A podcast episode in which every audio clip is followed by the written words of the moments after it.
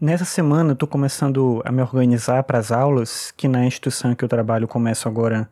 na próxima semana. E uma coisa importante nesse momento é pensar uma estratégia didática, como é que eu vou ensinar aquilo que eu preciso ensinar. O problema disso tudo é que a gente sempre, eu digo a gente que é professor, a gente sempre coloca a questão da aprendizagem como uma responsabilidade do estudante.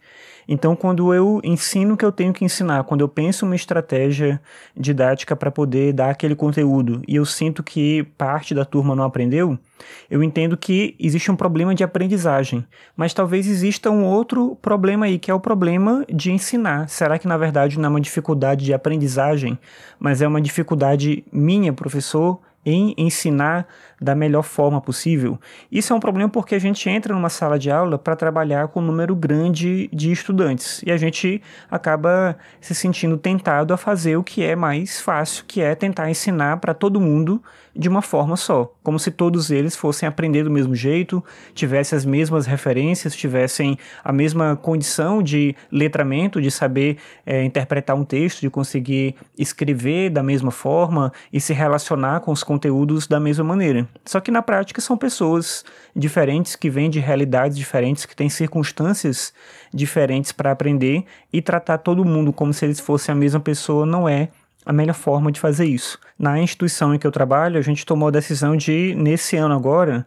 a gente vai ter um número maior de turmas de primeiro ano do ensino médio com um número menor de estudantes. A gente poderia fazer o contrário, ter um número menor de turmas e mais estudantes, e aí você otimiza mais o tempo de cada docente, mas se optou pelo contrário, mais turmas, menos alunos em cada turma, que eu acho que ajuda muito para você fazer um trabalho que, obviamente, não é personalizado, longe disso, mas ele é um trabalho mais próximo daquilo que é desejável, que é você ter um contato com um número menor de estudantes e conseguir atender melhor cada um deles nesse espaço da sala de aula. Mas o problema todo que eu vejo é isso. Sempre quando eu me vejo fazendo o plano de ensino, eu faço ele pensando o que, que eu quero que o estudante aprenda. Mas eu reflito muito pouco sobre como é que eu tenho que ensinar isso da melhor forma para que ele aprenda. Não basta botar o conteúdo, pensar a metodologia, planejar cada aula e ir para a sala de aula. Você tem que pensar em todas as circunstâncias aleatórias que envolvem o processo da sala de aula, a individualidade das pessoas que estão ali, as circunstâncias